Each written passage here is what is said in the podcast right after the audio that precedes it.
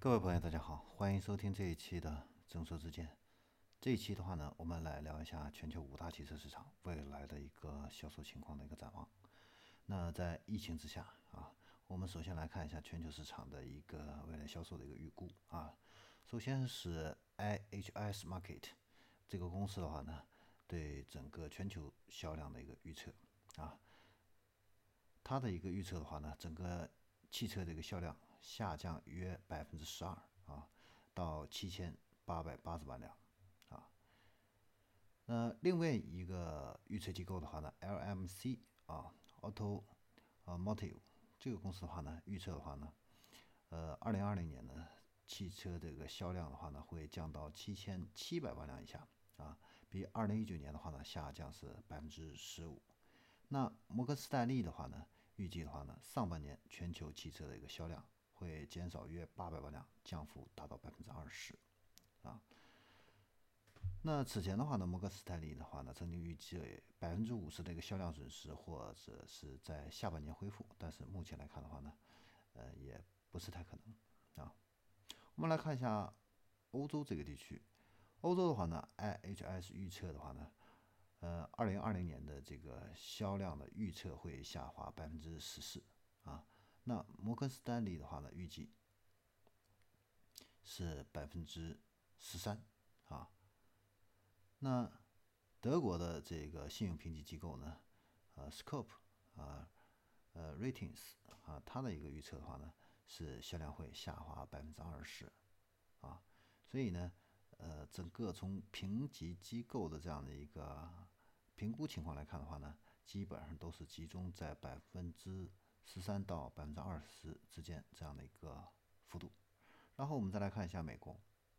啊，那知名的这个调研机构 GDPower 的话呢，呃，日前曾经预测，对于三月份的话呢，美国车市的一个零售额比二零一九年的这个三月份会低百分之三十八到四十五，四到五月份的话呢，同比降幅将会达到百分之七十八和百分之七十五，啊，那。J.D. Power 的话呢，对这个美国二零二零年的一个汽车销量的一个预期的话呢，从全年的一千六百万辆，现在是下调到了一千四百万辆。那摩根斯坦利的话呢，预测啊，美国汽车市场的话呢，今年销量下滑的话呢是百分之九。IHS 的话呢，它的一个预测的话呢是下滑百分之十五点三啊。那加拿大的话呢，皇家银行资本市场的一个数据显示的话呢，啊，它的一个预测，汽车销量可能会下滑达到百分之二十。然后我们再来看一下，啊，中国这一块的这样的一个销量的这个预测。那盖世汽车研究院的话呢，它的一个预测的话呢是二零二零年啊第二季度乘用车的一个零售预计会比二零一九年的第二个季度下滑百分之十三左右啊，那参考到全球化的这个疫情的一个蔓延的一个情况的话呢，判断呢第四季度可能才能够摆脱国内乘用车车市连续两年的一个销量负增长这样的一个情况啊。然后我们再来看一下日本，日本的话呢是全球的第三大汽车市场。那日本的汽车制造协会啊，JADA 啊，还有日本的汽车经销商协会 JAMA 的这个数据的话呢，来看日本的车市，二零二零年啊开局不利，二月份的话呢销量下滑百分之十啊，连续五个月出现这样的一个下滑啊。那因为新冠疫情的这样的一个导致全球汽车需求的一个大幅下降。那日本的汽车制造商的话呢，也接连的关闭了欧洲、北美还有日本国内的一个工厂。总体上来说的话呢，日本七家汽车制造商的全球的一个产量预计会比二零一九年的话呢下降百分之五十。那根据穆迪的一个预测，二零二零年日本的轻型车销量会下降百分之八啊。那在此前这个机构的话呢。呃，预预测的话呢是微增百分之零点四啊，所以可见这一次的一个疫情影响还是很大。然后我们再来看一下印度这一块。呃，印度的话呢，现在已经取代了德国，成为全球的第四大的汽车市场啊。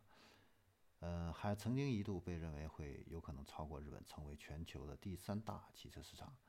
呃，目前的话呢，还没有关于日本，呃，还没有关于印度的这一块的一个销量的一个预测。但是，呃，本月的话呢，呃，印度的这个汽车制造商协会啊，正式的一个表示，啊，新冠呃肺炎疫情的这个爆发的话呢，对本国的制造商的一个生产会产生一个呃重大的这样的一个影响。那印度的话呢，这个许多汽车制造商的话呢。呃，都是从中国进口大约百分之十的这样的一个原材料。那比如说，塔塔汽车、马航达、TVS Moto 还有英雄摩托等等这些公司啊，那他们呢现在都面临的这个供应链中断这方面的一个问题。那上个月的话呢，呃，一些公司甚至宣布暂停生产啊，呃，所以这个疫情的话呢，对这个印度这一块的一个呃影响的话呢。也会是比较大的。那我们今天的话呢，梳理了一下全球啊这五大汽车市场这样的一个销售的一个呃前景的一个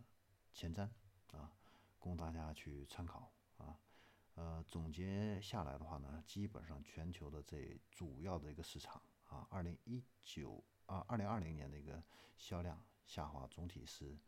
百分之十三到百分之二十之间。啊，这样的一个情况供大家参考。